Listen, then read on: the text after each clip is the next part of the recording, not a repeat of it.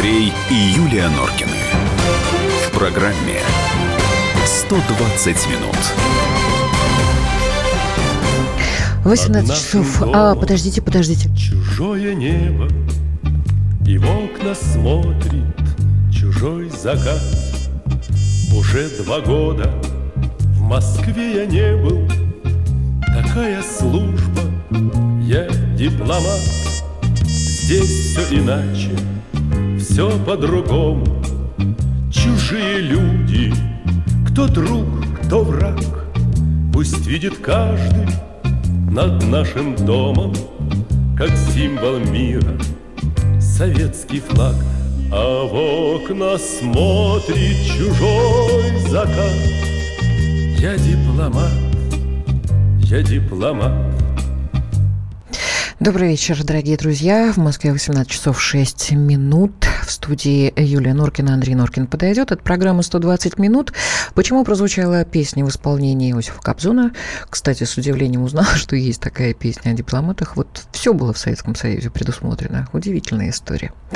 Мы э, через полчасика э, ждем э, в студию Валерия Рукобратского, редактора отдела международной политики «Комсомольской правды», и будем говорить о дипломатических войнах. Можно ли сегодня словом решить острые международные вопросы? Будем говорить о том, кто такие дипломаты, чем послы отличаются от консулов, ну и много-много еще подобных вопросов. Так, в конце нашего эфира, то есть в 19.30, мы будем говорить о том, что ВАДА сняло обвинение против России, и ждем в студию журналиста Андрея Вдовина, это спортивный обозреватель комсомольской правды.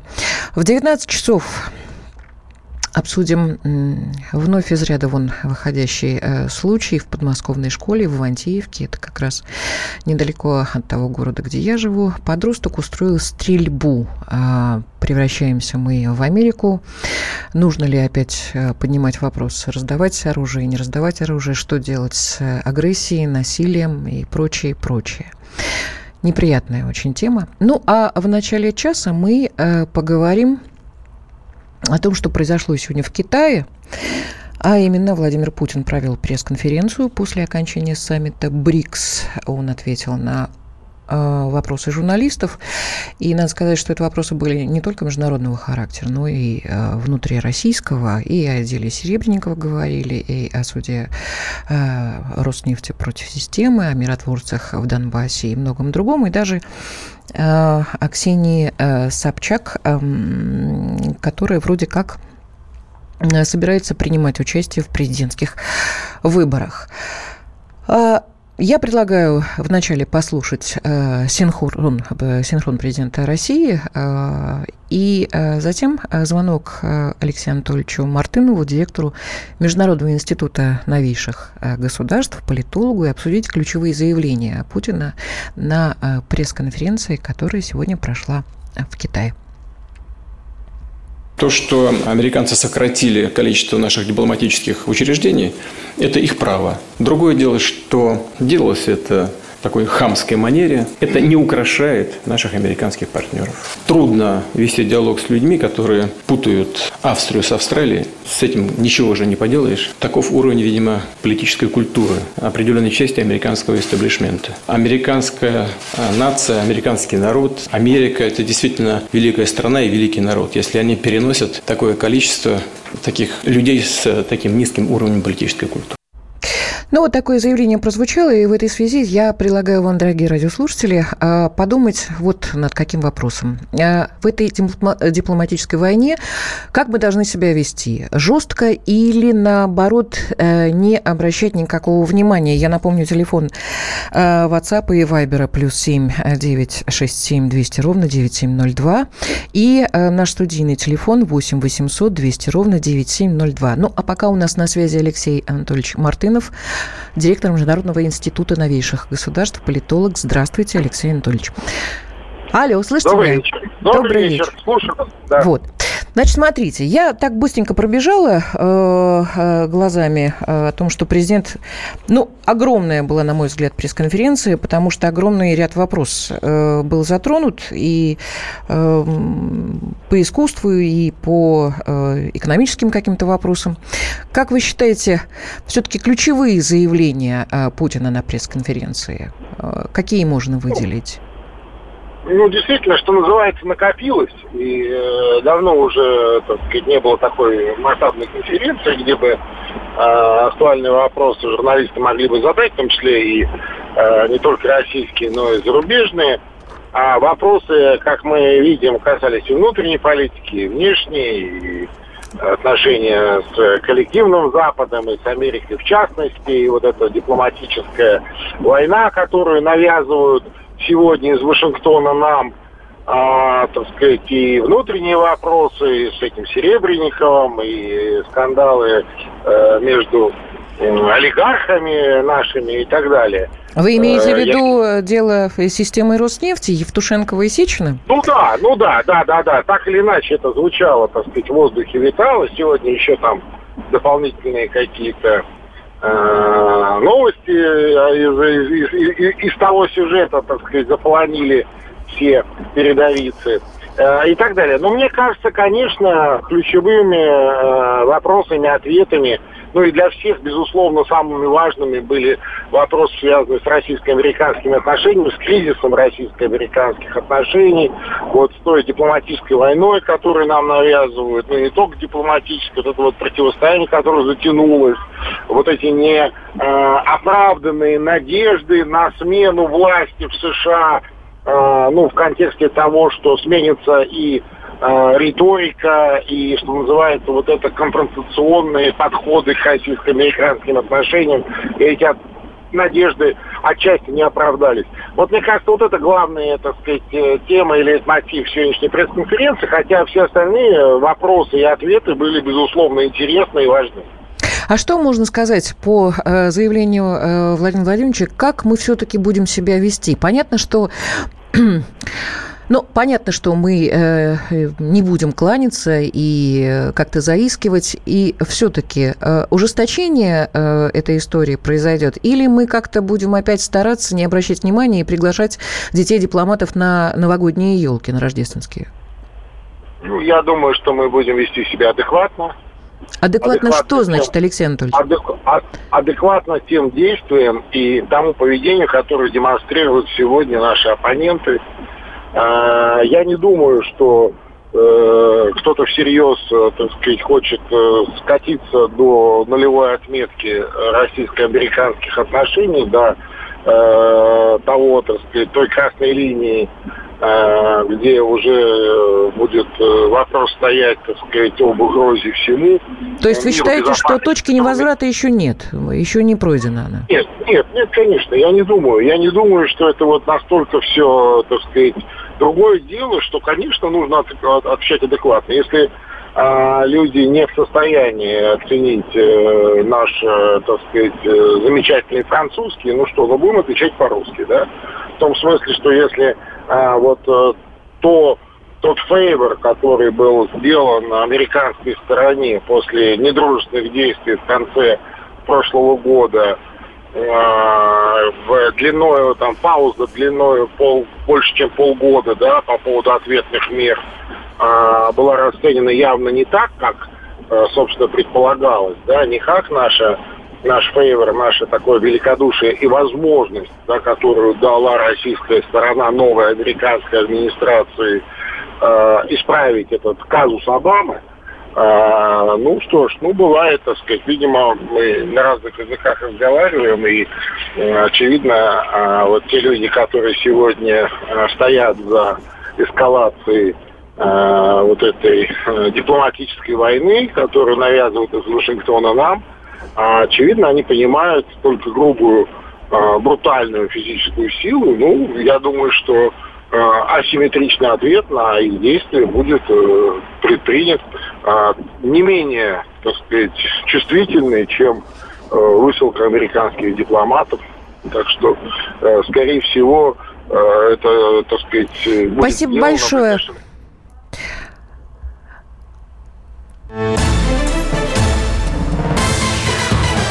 Андрей и Юлия Норкины.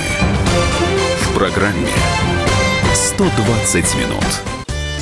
Каждый вторник с 10 утра по московскому времени в программе «Главное вовремя» садово-огородные советы в прямом эфире – про все, что э, зеленое, скажем так. Хочу, чтобы радиослушатели задавали свои вопросы. Большой эксперт. Самая удачная находка для всех работников мотыги и лопаты. Тетя Таня Кудряшова. И дети меня зовут мать всего зеленого. Вот такая петрушка на радио «Комсомольская правда». Слушайте и звоните по вторникам с 10 утра по московскому времени.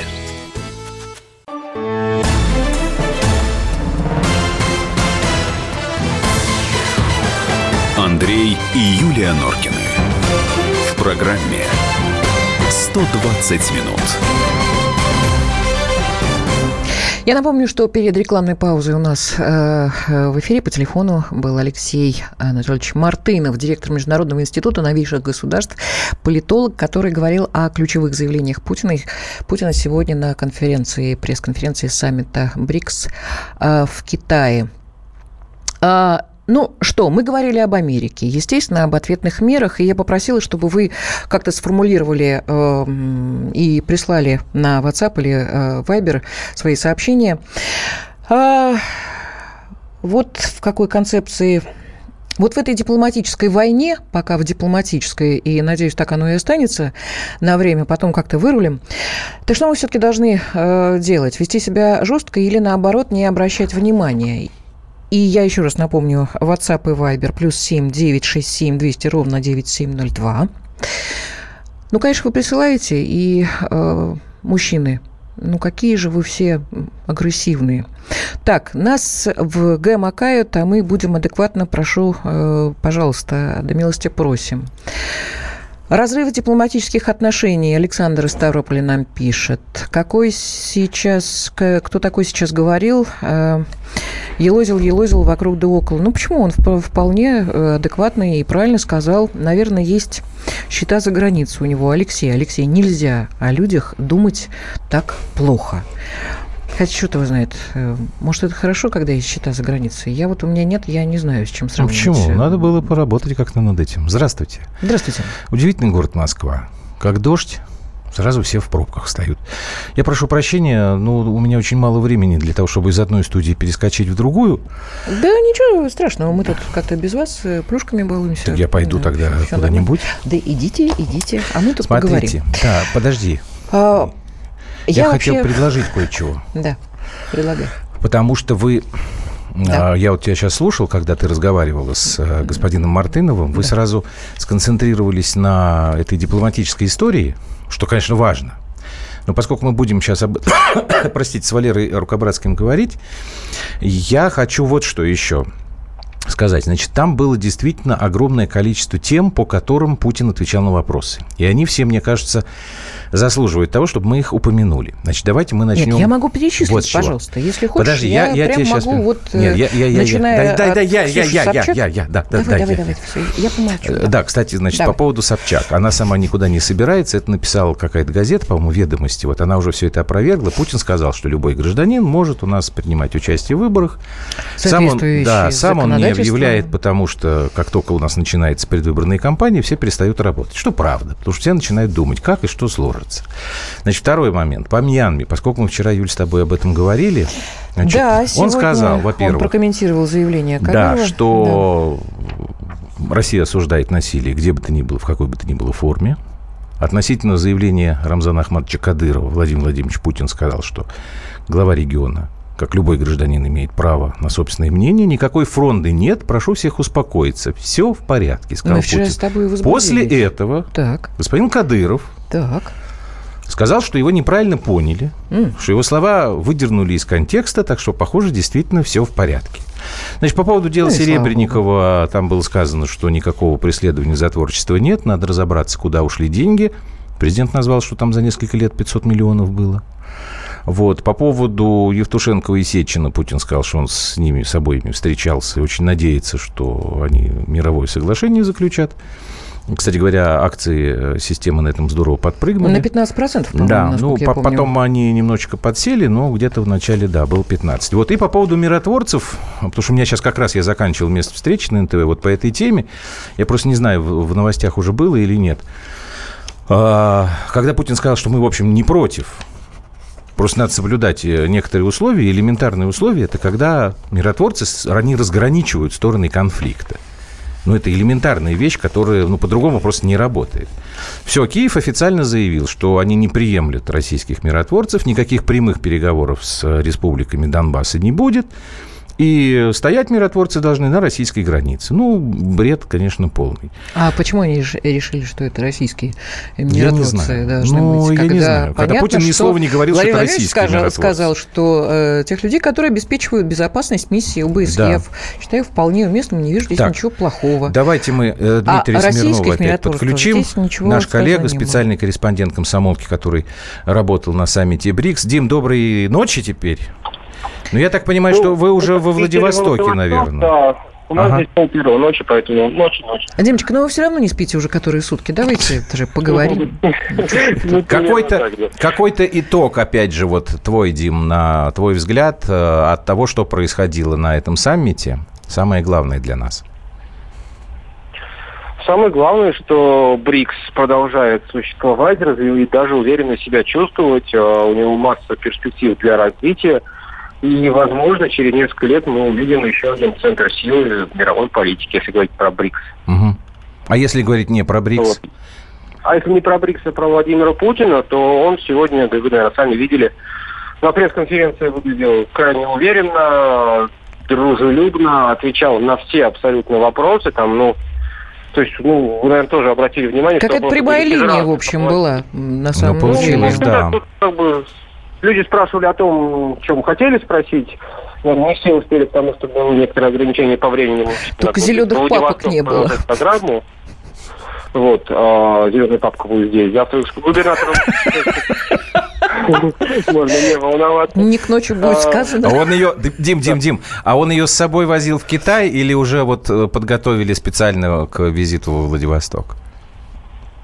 А я не знаю, честно говоря. Ну, собственно говоря, весь аппарат летит с нами и с Владимиром Путиным из Китая, поэтому я думаю, что она проделала весь этот путь, зеленая папка. Хорошо, тогда будем Или... ждать новостей да. по поводу зеленой папки.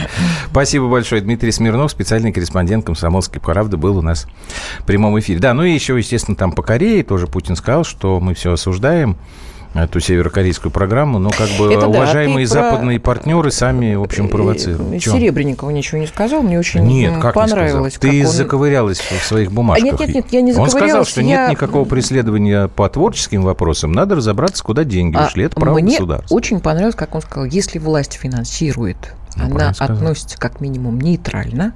Вопросы только в законности расходования бюджетных средств. Угу. Если по Михалкову будут какие-то данные. Да, то его тоже будут проверять. И его проверят.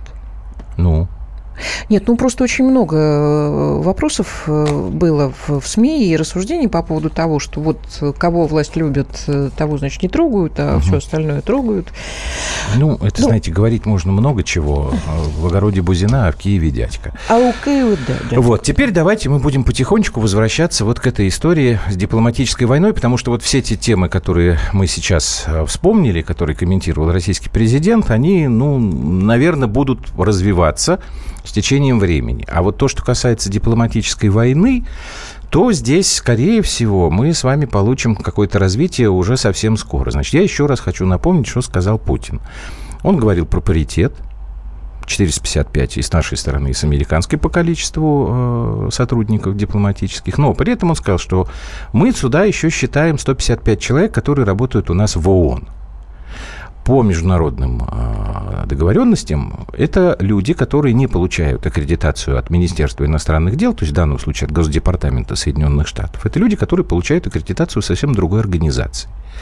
То есть, сказал Путин, у нас есть возможность в общем, попросить поехать домой еще 155 американских дипломатов. Но мы этого делать не будем. Потому что мы воспитанные А вот поэтому, люди, да, мы хотим вас и хотят. спросить. А вот все-таки, а, потому что тут я в каком-то смысле согласен, что вот а, Алексей Мартынов, он ушел от твоего вопроса, вот как нам, он сказал, там, действовать адекватно, там, как-то. А мы да, не да. успели просто, я уже... Ну, я, может я, пос- быть, да. поскольку Слушай, какая время- песня была прекрасная. Ты представляешь? А откуда? Я думал, ты нашла. Дело в том, что я так понимаю... Нет, я вообще нашла в Ютьюбе, когда Иосиф Дав- Давыдович э, под аккомпанемент э, э, рояля пел вживую в МГИМО. То есть я набрала письма, песни о э, дипломатах. Мгм. Э, Мне выскочило, что дипломные, дипломные работы, там студенты, э, все эти мытарства по поводу зачетов, вот там какая-то есть песенка и под гитару. Что... А тут вдруг э, я вижу песню «Я дипломат». Ну, понятно, советская. Э, Ну, хорошая песня. Отличная просто. Ну, тем более роскошная. Э, кста- Хорошо. Кстати говоря, тебе из Кёльна... э, Мне? У меня ничего нет? Да, сказали. А Могу в вас обрадовать, когда дождь.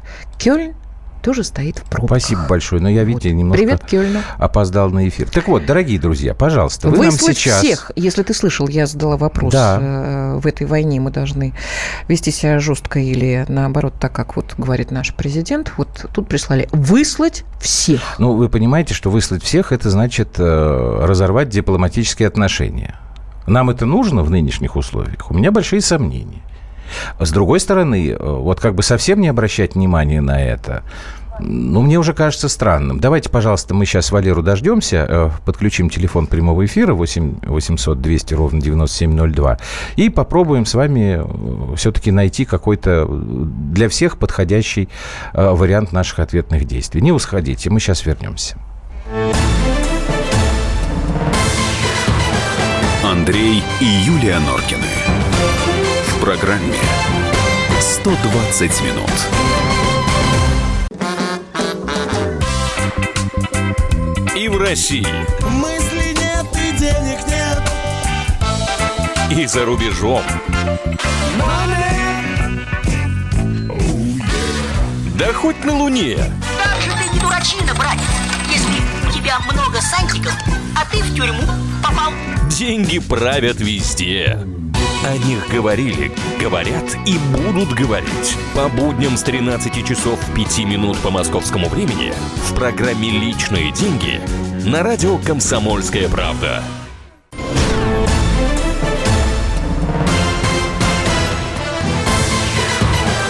Андрей и Юлия Норкины.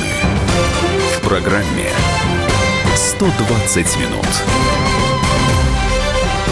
И сразу напоминаем, 8, Прослушала я, 9, где 6, это 7. мальчик на маму заявил. В Просто, Германии, ну, по-моему. Просто Ну, Павлик Морозов пишет. какой-то. С Павликом там не все было понятно. Ну, это да. понятно. Просто, Ну, у всех, просто у всех взял, сейчас взял, ответственно. сда- сдал мать. И правильно сделал. Да. Как завещал великий мудрый Владимир Вольфович Жириновский, все эти Курить вот гадости, вредно. да, тем более марихуану. 8 9 6 7 Продолжаем 200 ровно разговор. 9702, наш WhatsApp и Viber. Вы знаете, меня немножечко расстраивает пока ваша реакция. Вот все, что вы присылаете, ограничивается предложением выслать.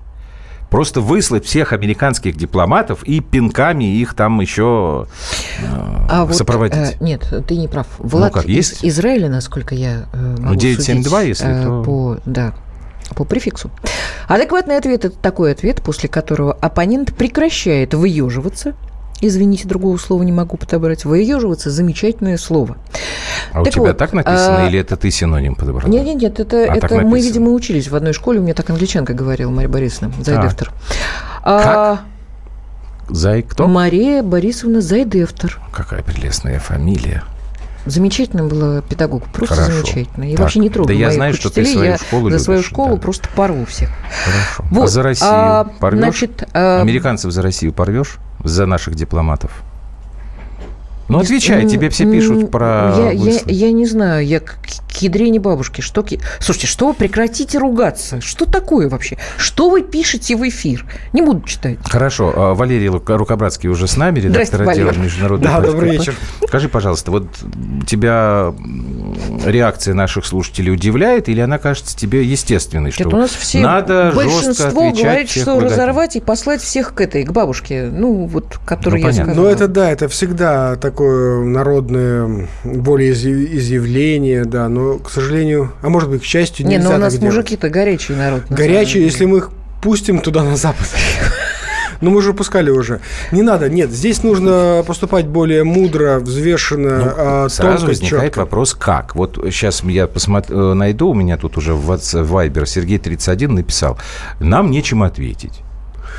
Ну, это неправда. А На- чем? нам, Как? на- нам не то, что нечем, нам есть чем ответить, но а, тоже такая э, как бы Ну. иг- игра, мы немножко каждый раз, когда они нам а, пытаются, ну, то есть, условно говоря, они дают нам так поддых Мгм. с их точки зрения, мы этот э, так Нет, проглатываем, у нас, у вздыхаем. нас дых. Мне иногда кажется, что дых у нас разный.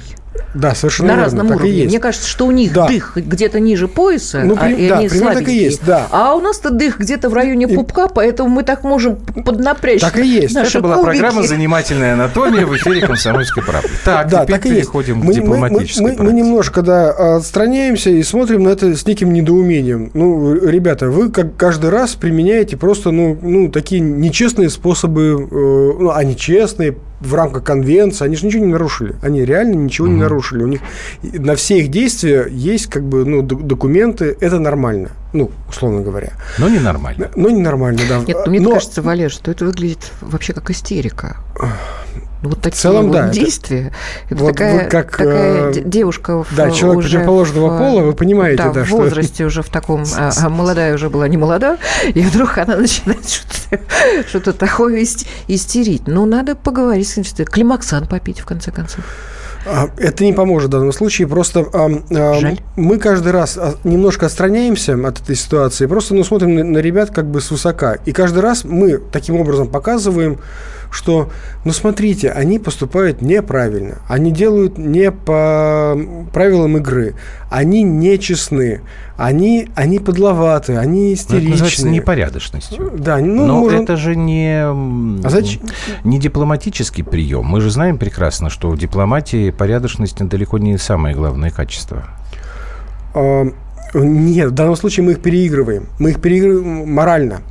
Мы показываем, что мы морально выше. Мы не Согласен. будем. Да, они когда 35 дипломатов перед Новым годом выслали у нас семьями, просто вышвырнули Ну да, за, я за говорила об сутки. этом, что мы на елку Да? пригласили детей. Да, э, мы, мы показываем каждый раз, что мы морально выше. Мы не будем ввязываться в эту вашу уличную драку этих а, хулиганов. Э, Рябков же сказал, да, что это хулиганские действия. А как ты на хулиганские действия будешь отвечать? Это же каждый раз, ну, это ситуация экстремальная. Ну, Валера, это ж э, какой хулиган, понимаешь? Если ты там идешь по улице и, и тебе какой-нибудь хулиган, какую-нибудь гадость там крикнул, одна реакция. А если этот хулиган у тебя там попытался сумку вырвать, э, это, наверное, другая реакция. Да, совершенно верно. Ребят, смотрите, вот по этому поводу Михаил, которого я безмерно люблю, э, и который пишет всегда очень э, здравые вещи, Так, на мой взгляд, пишет вот нам? он пишет.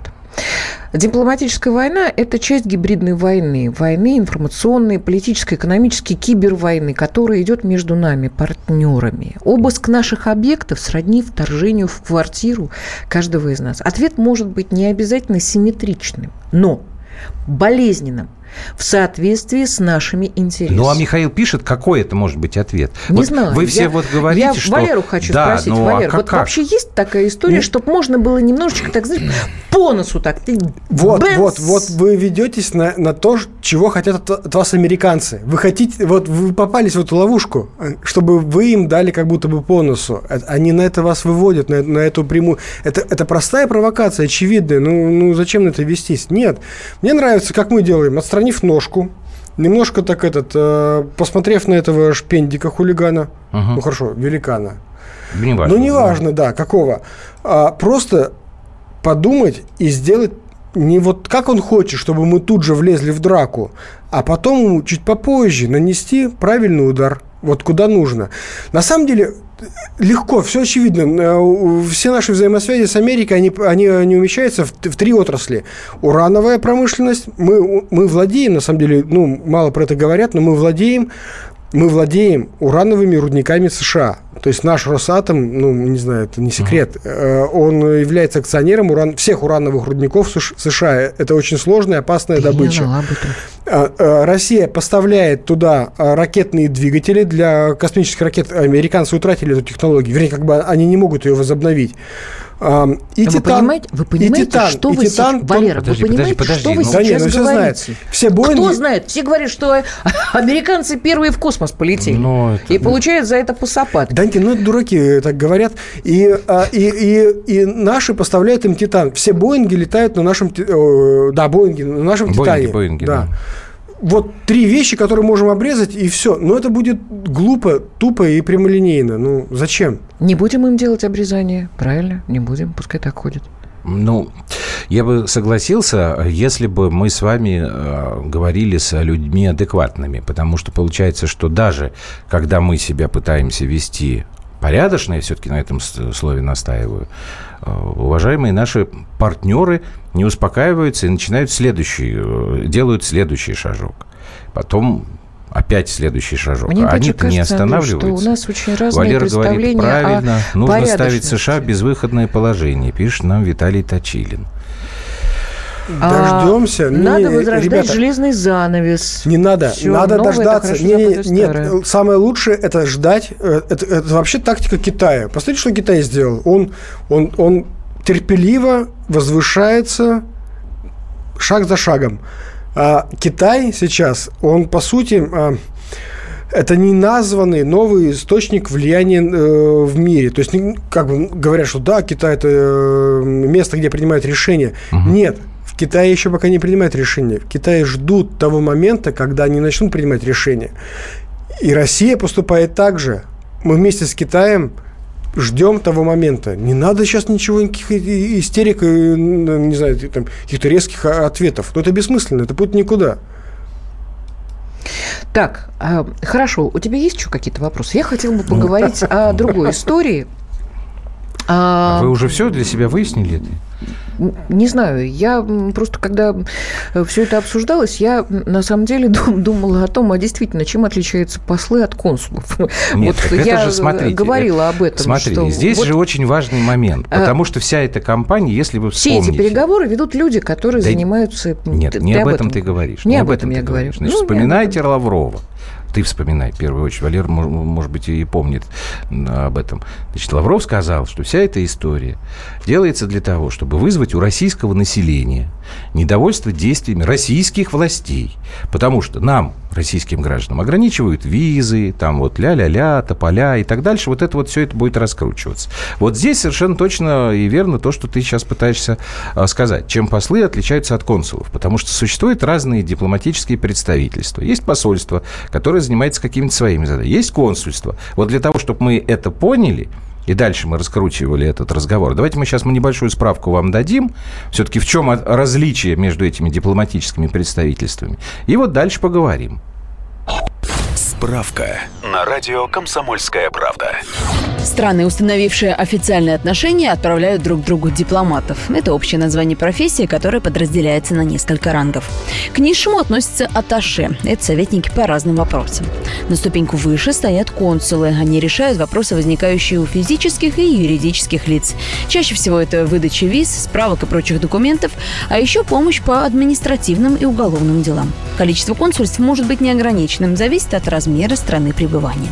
А вот посольство занимается уже государственными интересами. Посол решает вопросы на высшем политическом уровне и информирует родину о положении дел в стране пребывания. На территории другой страны может быть только одно посольство, и находится оно в столице. Интересно, что территория этого самого посольства принадлежит тому государству, которое отправляло посла. Количество дипломатических сотрудников может отличаться в зависимости от потребностей разных стран. Например, сейчас в американских дипмиссиях в России числится около 600-700 сотрудников.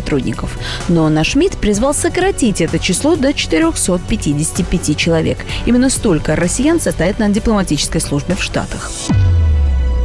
Ну так вот, что смотрите, что получается. Они-то бьют именно по консульствам. То есть они, по большому счету, извините за пафос, бьют по правам человека.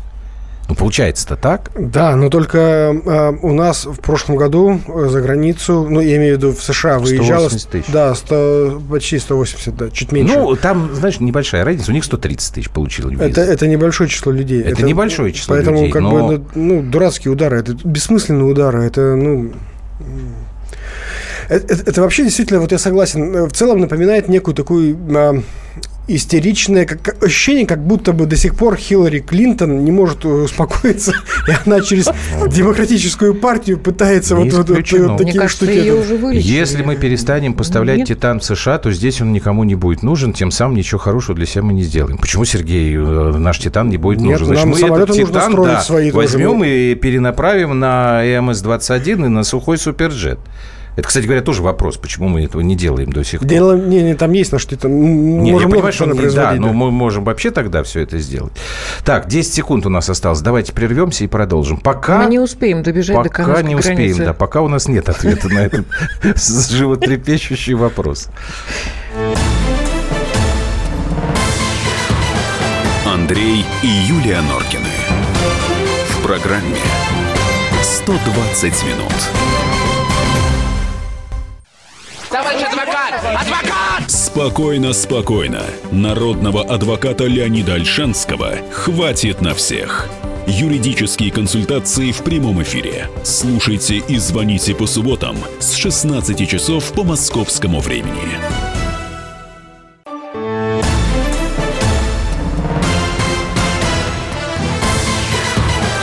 Андрей и Юлия Норкины. В программе 120 минут. Так, вот Юстас нам пишет, э, что если в ответ на безобразие с консульствами России в США пригласить госдеповцев на столетие Великой Октябрьской революции? Ну, за неимением э, в ближайшее время Нового года, ну, я не знаю, вряд ли они согласятся. Ну, а мы так их так э, деликатно попросим. Да никак мы не выше и морально прикрываться не надо. Просто завелись, вас зависли в ступоре от незнания, что э, делать. Вот знаете, что мне нравится? Ну, так а вы напишите, если вы знаете. Вот вы называете, я просто не знаю, кто написал это. Да я не знаю, Ну, кто. номер ну, какой-то вот телефонный, это... да? Вот вы свое критическое замечание вбросили, а вот мы не, не выше морально, мы там и не, не лучше, не хуже. Хорошо, предложите тогда. Я думаю, ну и зависли в ступоре, да и ради бога. Да, да нет, да... вот Кёльн предлагает просто в Шнобель даст. Нет, это так, не наш метод. Не, не, Шнобель, хорошо, даже если, даже если мы зависли в ступоре, а, ну и ради бога, э, ну и зависли теоретически, как бы, ну вот если брать ну, по цифрам, по арифметике, мы уравнялись друг с другом. Там же, там же как было, а, всегда в, при, при Советском Союзе еще было консульство в Киеве, то есть как бы считалось, э, вы знаете, да, то есть почему их ну, оказалось... разное количество. Да, да, да. да. Угу. Вот. Так что, так что здесь ничего, ну, зависли, надо просто делать свое дело, заниматься своей работой. Ну, что вы там прочитали? Да, Читайте вслух. Да, больше двух говорят вслух. Ну, я даже не знаю. Ты... Так, короче, Продолжаем программу. Ну, то есть ты не будешь нам с Валерой читать? А, вспомните 80-е годы и секс-скандал с э, морпехами, охранявшими американское посольство. Повторить и трипером всех заразить. Я не знаю, что это за скандал. Но нет, это тоже не... Слушайте, вот вы... Как я вас люблю, ребят. Какие вы добрые. Нет, а вы добрые, но безответственные. Вы или, или критикуете без а доказательно. кто будет мы, да. Или ничего не предлагаете. Так, давайте мы Алексея Осипова послушаем, собственный корреспондент комсомолки в Соединенных Штатах. А, Леш, добрый... Э, так, утро. Доброе утро. Доброе утро. Доброе утро. Да, доброе утро. Леша, привет. Hello, отвечу я вам нейтрально социальной и политической. Хорошо. Вот, э, я понимаю, что разница во времени, тем не менее, есть какие-то отклики в американской прессе по поводу вот этих слов Владимира Путина, что у нас еще есть кого выслать из американских дипломатов, но мы этого делать не будем. Вы знаете, отклики есть, но мне кажется, они совершенно неважными. И вот я вам объясню, почему, коллеги. Ага. В общем-то, в данной ситуации важнее всего услышать мнение Госдепа, который определяет, скажем так, вот ту конфронтацию, сложившуюся на дипломатическом поприще между Россией и США. Пока от Госдепа э, ни звонка, ни сообщения, ни твита, ничего. Возможно, действительно они сейчас похватились и поняли, что перегнули палку. уч, учитывая вот в том паритете еще и посредство, количество дипломатов, работающих в посредстве. Ну вот опять, не знаю, говорили вы или нет, но Э, ведь этот паритет, э, вообще три консульства у нас, три у вас, это надуманное и вовсе совсем не дипломатическое действие. Я, в общем, готовясь к программе, да и вообще из своего опыта, знаю совсем другие паритетные цифры. Взять, например, маленький Израиль и огромные Соединенные Штаты. В Израиле действует посольство США в Тель-Авиве и консульство в Восточном Иерусалиме, которое мировое сообщество пока не определило. Это израильская территория или все-таки палестинская, будем считать все же, что две дипмиссии. А теперь, на ваш взгляд, сколько дипмиссий Израиля есть на территории США? Ну, я просто даже не знаю. Семь. Ну вот, наугад ну, просто говорю. В каждом крупном городе, ну, миллион. 8, на самом деле 8. 8. Ну, я угадал. Почти, да, Валера? И постпредство. Какой же это паритет? Возьмите Польшу, нашего недалекого соседа во всех отношениях. Есть э, посольство Соединенных Штатов в Варшаве, есть консульство в Кракове, а теперь сколько дипмиссий Польши на территории ну, США? Тоже пусть будет 8 тогда. Нет, чуть меньше, их четыре. Там 4. есть ну, несколько ну, конкурсов. Поляки не потянули, это дорого. Да, и какой же, какой же здесь в данной ситуации паритет и вообще о чем может идти речь? Получается те самые двойные стандарты. Алексей, ну вот э, буквально там э, несколько часов назад или там больше, может быть, 10 часов назад э, представитель Госдепа заявил о том, что они готовы, открыты теперь э, начать новую страницу с Россией в обсуждении там проблематики. Теперь вот мы как бы в равных условиях и так далее. Это что, это была тогда, получается, шутка юмора или так, или такой троллинг? Нет, дело в том, что Газдеп всегда во всех э, ситуациях пытался сохранить лицо и даже закрывая генконсульство в Сан-Франциско, говорил о том, что вот мы теперь да, готовы. Да, да, да. да, ну вот эта готовность, она длится на моей памяти уже лет 9-10, если взять вот все правление Обамы, э, плюс вот год, который прошел с момента, или почти год с момента инаугурации Трампа. Странная какая-то вот такая картина складывается. Все время хотят что-либо, помните, как Горбачев говорил, начать углубить, но угу. получается с точностью до наоборот. Спасибо большое, Алексей Осипов, собственный корреспондент «Комсомольской правды» в Америке. Я сейчас, когда вот э, никогда даже не мог предположить, что такая разница в количестве дипломатических представительств в, э, в Израиле и в Соединенных Штатах, и вспомнил прекрасный ну, это диалог. легко объяснить, на самом деле, да. потому что Израиль э, что? маленькая страна. Ну и что? Ну, Нет, по ну, сравнению ну, если с Америкой, паритет, естественно. Ну что за паритет? Израиль, вот как раз я хотел сказать. Вот таки Сема, да, таки что, я тебе рассказываю. Сема, Израиль, как ты думаешь, большая страна или маленькая? Израиль – это огромная страна. Почему? Ну, потому что если бы Израиль был маленькой страной, он бы назывался просто Изи. Вот и все. Вот нам царь тут пишет, евреев в Америке больше, чем в Израиле. Ну, хорошо, но я не думаю, что так много поляков, например, в Америке. Их, наверное, больше в Канаде, чем в Америке. Это, кстати, другая проблема о том, что восточные э, европейские страны и та же Украина имеют очень сильные лоббистские э, организации в США, которые, которые реально приходят и общаются с э, конгрессменами, чуть ли не каждый день. Россия, вот, если честно, этим не занимается. Мы как бы выше этого, но это неправильно, потому что, ну, потому что это, это гигантская, скрупулезная и точечная работа. Ввести санкции против России, когда, когда особо их не нужно вводить, это, это тоже умелая как бы, работа лоббистов. И, и этим мы тоже должны заниматься, но, а, но про это как бы мало пишется, почему-то и говорится, да. Но... Виталий Точилин обращает мое внимание, что у него было предложение двумя постами ранее. Поднимаемся. Значит, отвечать штатам симметрично глупость, не отвечать тоже. Вот вам пример решения. Что предлагает Виталий Точилин? Э, Точилин. Внимание. Предложить штатам совместную миротворческую операцию на Украине. Виталий, а как вы это видите? С учетом того, что сейчас вот мы сидим и ждем, когда американцы примут решение по поставкам летального вооружения на Украину. Вот вы как эту совместную миротворческую операцию видите?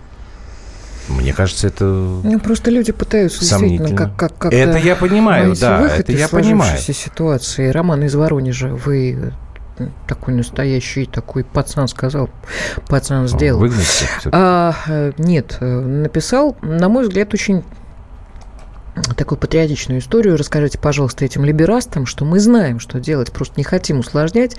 И так далеко не здоровые отношения. Рычагов давления полно, Титан, атом, наши ракеты, летающие в космос, деньги, которые мы вкладываем в их облигации, золотой запас, Сирия, атомное оружие и так далее и тому подобное. Наградить всегда успеем. Наш МИД и президент знают без вас, что делать. Вот. Ну, ну может быть, они на... знают, да, но... Наладить успеем, он поправился, да. Угу. Не знаю, ну, э, Роман, чего тогда вот в МИД не пошли работать дипломатом? Ей-богу. Ну, Жириновский кажется, же предложил тут на днях э, заменить э, Сергея Лаврова на более жесткого министра иностранных дел, насколько я помню. Ну, я, я видел краем глаза, но мне кажется, это не конструктивно совершенно, Владимир Вольфович. Да нет, надо, надо быть все равно наверное. хитрее. Я думаю, эта работа ведется, но она ведется не Вообще так... дипломатическая Конечно. работа, она безумно э, конечно, деликатная, мы мудрая. Хитрая. Мы, мы видим да. какие-то такие пенки, да, то, что там ну, всплывает. На самом деле это, ну, конечно, это ежедневные там встречи. Я думаю, это лоббирование тоже происходит, но, но, но не так, как бы нам хотелось. А я думаю, вообще нужно аккуратненько хватать каждого конгрессмена где-нибудь в хитром месте. Угу. Может быть, даже неприличным. Мария Захарова должна этим заниматься? А почему и ну, сейчас, больше, больше ей заниматься Сколько там конгрессменов? 500. 500 Марии Захаровой. Не, надо нам так, так, такое еще. Ну, что значит не надо? Ну, Вообще, я считаю, что дипломатический работник вот на таком уровне, это как мудрая свекровь. Она всегда должна выступать за сохранение э, мира в семье за сохранение Хорошо, давайте так. семьи. У нас осталось меньше минуты. Значит, э, отталкиваемся от того, что мы сегодня услышали от президента России. То есть у нас есть как минимум вот один а, вариант ответа. Значит, у нас есть варианты, которые вот Валерий сейчас предложил, такие экономического характера. Ну и последнее, наверное, это ну, выслать всех. Это как бы вот у нас три таких э, как бы шага. Я бы добавил и подождем, и, и лоббирование, лоббирование. Попытаться их как бы ну переиграть, Валера, еще переманить, понимать. Понимаешь, понимать еще, кого там лоббировать. Они же настолько какие-то запутанные все стали, что черт там ногу сломишь. Спасибо большое.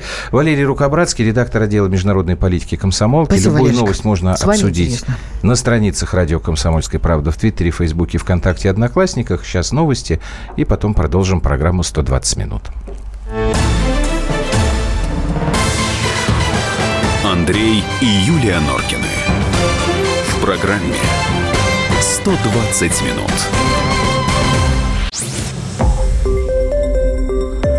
Радио Комсомольская правда". Более сотни городов вещания и многомиллионная аудитория. Барнаул 106 и 8 FM. Эм. Вологда 99 и 2 FM. Иркутск 91 и 5 FM. Эм. Москва 97 и 2 FM. Эм. Слушаем всей страной.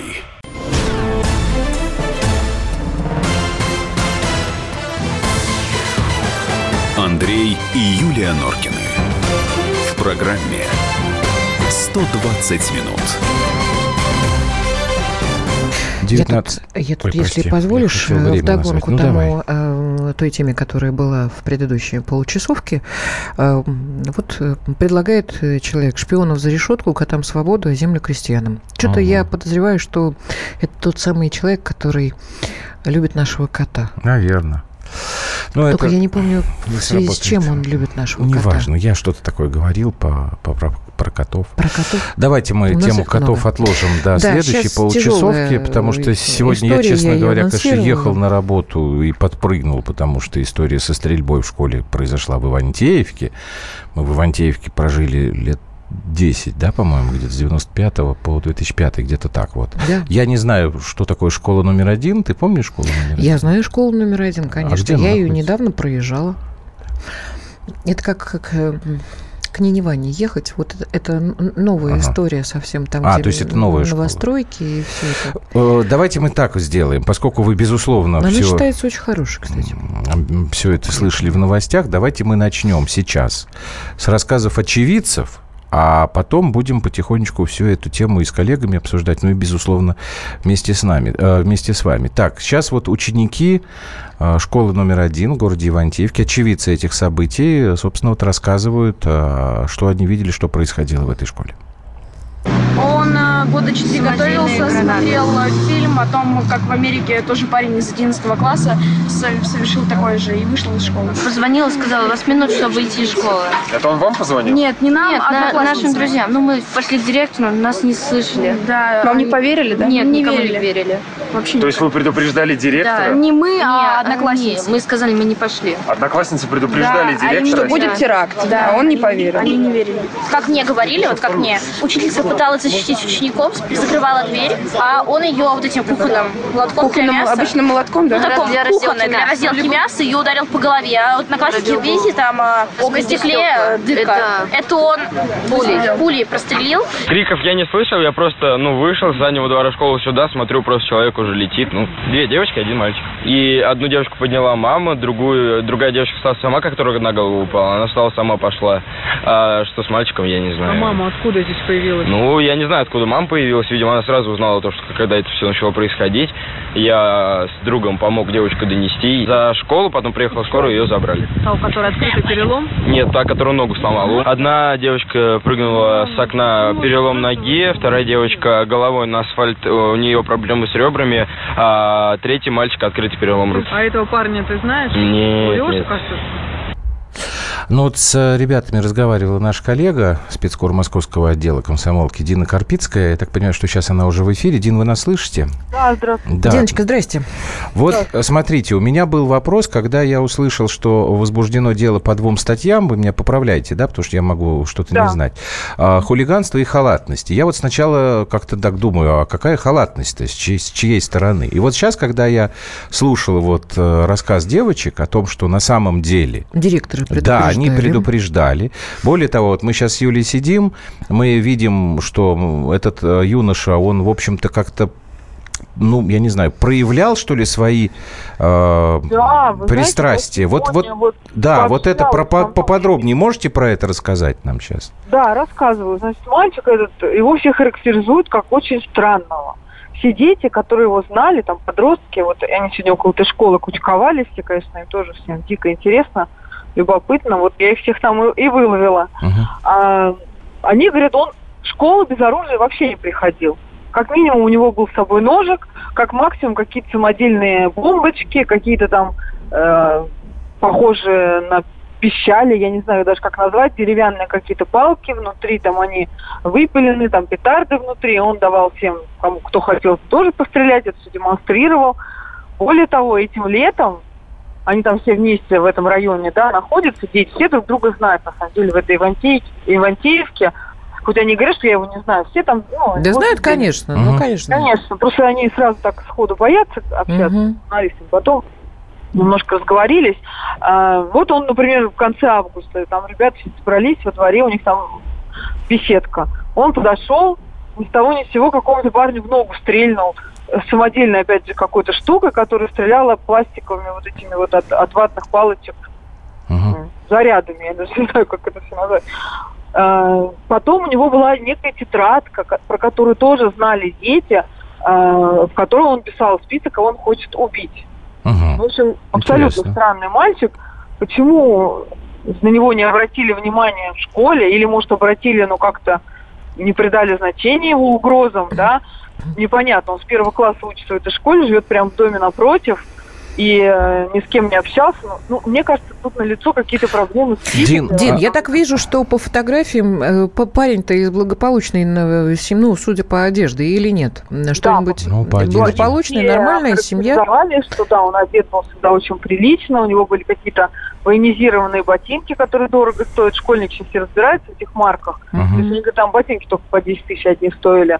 В принципе, он э, был одет, экипирован для школы, все у него было прекрасно. Ну, и я смотрю на лицо тоже, в общем, там глаза закрыты так, но, в в общем, нормальный пацан, Я э, видела его лицо, он очень приятный. Приятный приятный парень такой, да. вообще. Дина, а скажите, пожалуйста, а с педагогами удалось поговорить? Нет, педагоги все сегодня забаррикадировались в школе, они оттуда не выходили, ни с кем не общались, и э, с ними общалась полиция. Единственное, один педагог, э, она выскочила, когда увидела, что я общаюсь с детьми, сказала, ну, начала меня отгонять, в общем. Это вот единственное общение, которое было. В каком Хотя- смысле отгонять? Почему Ну, а отгонять? какое вы имеете право общаться со школьниками, без родителей и так далее, уходить, э, детей, детей всех стало от меня отгонять, вот это все общение. Так. Вот рассказываю, как есть. Хотя я То и есть сказала, странный не что- только мальчик, но странные еще и педагоги. Понятно. Ну, в общем-то, да, я говорю, а что вы хотите скрыть? Уже всем все известно. А Что вы теперь хотите скрыть? Но, тем не менее, вот это единственный был педагог, которого я видела вообще, потому что они все на отрез отказываются. Хорошо, и вот сейчас, э, значит, что? Он, я так понимаю, задержан, да? Он где находится? Это известно? Он находится где-то в Ивантеевке, но, э, возможно, его отвезут чуть позже в ВВС на Петровке 38, куда отвозят обычно всех вот э, участников громких событий. Потому что я видела там у школы машину Следственного комитета, там приехал какой-то большой начальник. Явно, что они в это дело уже тоже включились. И, скорее всего, ну, я так предполагаю, что ребенка отвезут туда. Дина, какой предмет преподавала э, Информатику. педагог? Информатику, да? Информатику, да. Я также спрашивала про эту учительницу, и был ли у этого ребенка какой-то открытый с ней конфликт. Мгм. Все сказали, что нет, он никогда с ней вот так в открытую, там на уроках не конфликтовал. Они И в открытую. очень спокойно. Может, она ему двойки Конечно. ставила или что? что, Он что вообще плохо учился. Двойки на тройку он перебивался по всем Учится плохо. Учится да. плохо. Не знаю, Я- как он сейчас будет Мгм. учиться. Вот. А, но у него не очень хорошая успеваемость, и по другим предметам тоже. И вообще, как бы все школьники уверены, что он готовил вот это нападение давно. А и на чем то- основана их уверенность? на, на том, что он, видимо, это где-то заявлял, говорил, он там своей соседке, которая живет этажом ниже в квартире, тоже говорил, он вчера, накануне вечером ей написал ВКонтакте, что жди завтра сюрприза. А сегодня даже успел написать ей, что ну вот видишь, я же тебе говорил, и у него статус там поменялся. А в да, вот, А, я хотел что? спросить, да, Дин, извините, вот, может быть, вы знаете, правда или нет, я сегодня э, такую вещь услышал, что он вот у себя на страничке, э, Да. последняя запись, он, э, у него на английском языке было написано «delete my life», то есть вот я Да. иду стирать мою жизнь. Правда это? Delete my life 05 09. Да-да-да, да, и дата сегодняшняя. То есть Да, это правда, да? Глазами действительно так все это и есть. Да. И, кстати, у него на страничке ВКонтакте сплошное оружие. Там видео были, которые быстро сейчас, не знаю, родители, может, или кто-то там убрал, но они все, все их видели, да, его одноклассники. Там какие-то бомбы постоянно взрывались, как это, инструкция по э, технике вот этих изготовления. То есть то, что у мальчиков было явно склонность была ко Было на что обратить внимание это взрослым, было вот, получается. очевидно. Понятно. Сейчас все учителя, насколько я вот осведомлена, да, они все ВКонтакте, э, самая популярная сеть у школьников, они следят за своими учениками. Это как бы негласно их Да. обязанность. Вот Спасибо. Спасибо, Ну, Дин, это- большое. Да, спасибо. Дина Карпицкая, специальный корреспондент Московского отдела «Комсомольской правды». Мы вернемся к этой теме. 8 800 200 ровно 9702. Подключайтесь к разговору в прямом эфире. Есть о чем поговорить здесь. Андрей и Юлия Норкины. В программе 120 минут.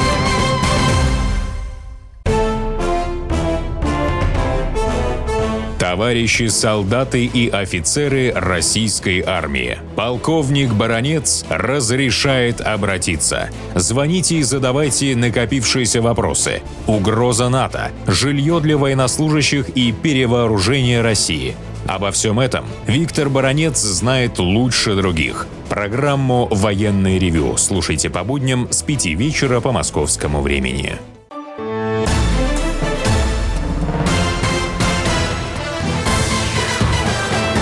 Андрей и Юлия Норкины. В программе 120 минут. Здесь комментарий сразу появился нашего радиослушателя или радиослушательницы. Весь день говорили, что напали из-за замечания учителя. Зачем СМИ все перевирают? Не знаю, что мы А что мы переврали? но спасибо то, что вы уточнили. Нет, ну вот Игорь, например, Вайбер тоже пишет, основная агрессия против кого была, тут и главный источник раздражения, там надо э, разбираться. Ну, да, может быть и так, но, понимаете, Игорь, э, меня сейчас вот немножечко настораживают э, многочисленные факты, которые Дина приводила, что ребенок, ну, слушай, девятый класс, это ребенок. Он, ну, в общем, периодично... период, 15 Хорошо, лет. пубертат, да. Да, я, знаете, мы когда в школе учились, тоже мальчишки делали там какие-то стрелялки, Да там не, из прищепок, там и все. Да, это да, все нормально. стреляют Да, там, дымовушка, там, Дымовушка. селитра, вся, вся это. Расчески поджигали. Вот, но здесь есть какие-то вещи, которые вот относятся уже к влиянию субкультур, наверное, которые мы, современные российские родители, э, по незнанию, по нежеланию, мы упускаем. Я, знаете, к чему прицепился? К тому, что у этого мальчика, оказывается, вот по словам Дины, была тетрадка, Помните, да, сейчас она сказала, помнишь, Юлия, в которой да, он записывал именно тех, кого он хочет убить. У меня сразу вот прям э, по башке стукнуло. Значит, э, может быть, вы не знаете. Существует такая манга. Знаете, что такое манга? Да, это японские комиксы. Они называются манга. Вот то, что в книжечках. Когда мультфильм снимают, это уже аниме. Вот, существует грандиозный просто по своей успешности проект под названием «Тетрадь смерти». Он очень давний. А, у японцев он, а, насколько я помню, входит в число 10 лучших манго всех времен. Что там, значит, за история? Там э, парень маленький, ну, молодой подросток, да, он знакомится с э, таким, ну, богом, будем так говорить. Он не очень, как бы, хороший такой, дьявол, на самом деле, если чтобы для простоты. Который ему, в общем, дарит такую тетрадь. И мальчик этот начинает записывать в э, тетрадь имена своих там врагов, недругов и так далее, и так далее. Вот. Это вся эта история в Японии действительно очень популярна, она много уже лет насчитывает. И вот что самое интересное. Значит, я почему об этом узнал? Я никогда эту мангу не читал и аним это не смотрел.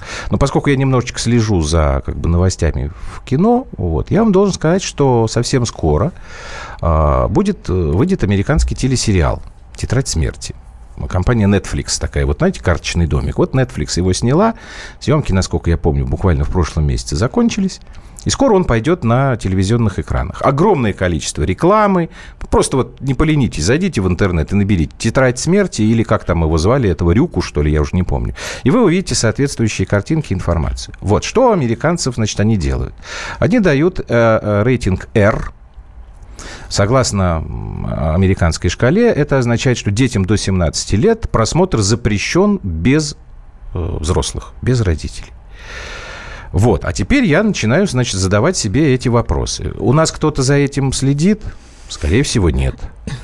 А, если у, у вас дома телевизор там со смартом, да, и у вас подключен канал э, Netflix, значит, скорее всего, ваш ребенок э, посмотрит этот фильм. Или дома там на компьютере, когда вас не будет дома. Вы меня правильно только поймите. Я не хочу сказать, что надо сейчас обязательно все запретить, но когда я услышал, что мальчик записывал в тетрадь имена тех, кого он хочет убить, я сразу вспомнил эту историю. Ты уверен, что Наш с тобой средний сын не, не знает такой, эту... Не имеет. Он, Я он не очень знаю. увлекается. Он увлекается. Ну, слушай, у нас все увлекаются. Миш написал... И дочь, э, Миш и написал, средний, да. Родители, чтобы преступник в будущем жил безбедно, занимаются бизнесом. И, скорее всего, из-за отсутствия времени не смогли сформировать настоящую личность. Это вместо вина родителей или это их беда? А, вместо родителей мораль ребенка формировали компьютерные игры, интернет, чернушные сериалы. Миш, вот честно, положа руку на сердце, даже не для того, чтобы ребенок жил безбедно, а просто для того, чтобы ребенок что-то ел, что-то одевал, что-то на что-то учился. В общем, приходится заниматься не бизнесом, но работой. Но вот мы как сидим сейчас с Юлей на работе. Вот как-то. Да, наши два болтуса сидят дома. Я надеюсь, но без, у них есть э, определенные там какие-то обязанности. Без которые, тетради. Да. Вот убийство. У меня 8 800 200 ровно 9702 прямой эфир. Телефон звоните нам. Да, Юля, извини, просто надо было напомнить, чтобы нам могли позвонить. Что у тебя?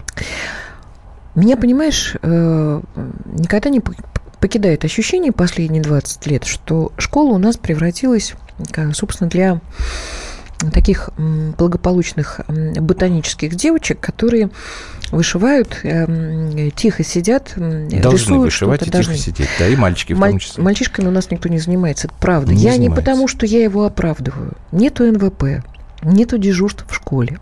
Нарушение прав ребенка Более там. того, это нельзя, Нарушав, да, это Нарушение ребенка, э, прав ребенка сям. Мужиков в школе тоже нет, педагогов вообще. Сидят женщины, как правило, как правило, это женщины, у которых не удалась жизнь. Вы меня извините, пожалуйста. Вот мне кажется, что вот все наши э, замечательные реформы, которые мы имеем сегодня на лицо, они удались. Хм. Давай мы послушаем а, прямой эфир. Илья у К нас. Сожалению. Илья, здрасте. Вы откуда нам звоните? Илья, здравствуйте. Здравствуйте. С э, Стерлитамак, Башкортостан. Стерлитамак? Да. Так, ну что, что вы скажете нам по этому поводу? Ну, по этому поводу, в последнее время мне вот сейчас 31, э, и мне, ну, тоже взрослые, кто есть, у них дети сейчас учатся, 9-10 класс. И мне кажется, много ограничений сейчас идет. Вот, ребенка не трогай, там лишнее вроде не скажешь, гаджеты можно. Я вот учился, мне вроде ничего такого не Работать нельзя. Да, работать, э, оставаться после уроков, продленки вот когда были. Да, да, вот То есть, вот, вот если, если говорить коротко, э, в общем-то, класс. от безделья это все. Ну, От незанятости ребенка. Да, я когда был маленький, я занимался вообще всем. У меня не было свободного времени. А в школе? футболом, и баскетболом. А в школе, в школе занимались ведь нами, правда? Я вообще... Вот ощущение такое, ощущение такое, что в советские времена э, мамы Спасибо сидели большое. дома, да и не было этой возможности. Ну, не было. Мы все работали. У меня родители работали, правда ли? Ну, работали все. Ну, мы как-то росли. Так, я нас- ходила в бассейн, я ходила в музыкалку, я сидела в школе... э, Здрасте. Заходите к нам. А вот Виктор Николаевич Баранец к нам пришел. А вы вот не Виктор просто так. Вы Николаевич. что-то потеряли? Э, Вот он лежит наверняка. А раз уж пришли, наденьте наушники, пожалуйста. Вот точно вы мне можете сказать, у нас НВП в школе сейчас нет ведь? Нет. Сколько, Офици- лет- сколько лет официально лет. Давно уже лет 10 А вы помните, почему убрали? э, Да, этот помню. момент? помню. Потому что определенная часть нашего общества, так сказать, либеральное крыло, э, подняло вой по поводу милитаризации детского создания. Девочек занимают там перегрузками разными, не надо мальчиков какой-то шагистикой э, э, учат. Ну, в общем-то, смели это великое дело, и сейчас придумывают Вот как какую-то думаете, глупость. вот, Виктор Николаевич, как А. вы думаете, если вернуть НВП, мы можем надеяться на то, что вот эта энергия, которая у мальчишки в этом возрасте Да. скапливается, И, она э, будет выброшена в правильном направлении. Он естественная не тяга... пойдет... Да, Нет, у них, у них же психологи говорят, что у пацанов естественная тяга играть в войнушку. Это Да, нормально. вот вам Это перед вами сидит история. человек, который, по-моему, еще с мамкину соску не выплюнул, а уже строгал из досточки пистолет, автомат. Есть такая профессия, родину защищать. играли, да, ну естественно. Вы знаете, уже много раз были приступы Государственной Думы вернуть это, но вот какой-то загадочный заслон. Видимо, таблетка есть Да, э, вы знаете, сейчас кто-то нам позвонит, скажет, что было много формализма и глупости. Да, надо признать, надо признать, было в этом. Но был и великолепный опыт проведения НВП. И вы посмотрите, письма пишут «Комсомольскую правду», с какой ностальгией вспоминают уже седые деды, которые встречались с этими фронтовиками, с офицерами, которые Да. рассказывали... А мы ведь да. в Зорницу играли. Я Yes, помню, да, что да, да, конечно, школа, А, сейчас- школа одна со школой а, с- другой. а сейчас вы смотрите, что придумали. Придумали, значит, программу э, шефства разрабатывают э, военных над школами. Ну, красиво звучит. Да? Красиво звучит. Посмотрите в мои глаза. Сколько-то? Внимание. У каждой воинской части с 6 часов до отбоя есть расписание. По минутам все расписано. Скажите, пожалуйста, когда в, а, а в школе ведь тоже расписание. И попробуйте вы оставить мальчиков или девочек после школы, Да, какой вой поднимется. Вы говорили. понимаете, да? И, и потому, мне кажется, надо не обманывать себя, а крепко подумать и вернуть его величество начального военного Спасибо вам большое, Виктор Николаевич, что вы да, к нам так забежали. А у нас еще, наверное, есть возможность. Господь. Сергей у нас из Саратова. Сергей, здрасте. Здрасте, Ну, добрый вечер. Добрый вечер. Вы знаете, я, когда был маленьким, в школе учился, был у нас два брата. И они были живодерами, они ловили кошек, они делали камеру пыток. Все на это смотрели, ну так, сквозь пальцы. Потом начали делать бомбы, взрывать дихлофос, то-то-то. Все закончилось тем, что они просто в 90-х годах, годах начали убивать людей за деньги. Была такая молва. Они ездили на джипе, кашемировые польта, и потом их нашли в посадках, весной они оттаяли. Я хочу сказать, что за детьми в школе все-таки, наверное, педсовет и учителя должны присматривать и смотреть. Если есть у ребенка наклонность к этому, ее же видно, все об этом знали. Я думаю, школа должна отвечать по всей строгости за Спасибо, это. Сергей. У нас время закончилось. Давай, наверное, мы чуть-чуть еще захватим в следующей части. Сейчас короткая пауза. Обязательно. А, я уже не успею. Уже Я не успеешь. давай Да давай паузы. отложим. Мы вернемся Мгм. к этой теме, еще пару минут ей посвятим, и потом дальше пойдем. Андрей и Юлия Норкины. В программе 120 минут. Радио «Комсомольская правда». Более сотни городов вещания и многомиллионная аудитория. Керчь 103 и 6 FM. Севастополь 107 и 7 FM. эм. Симферополь 107 и 8 FM. Москва 97 и 2 FM. Слушаем всей страной.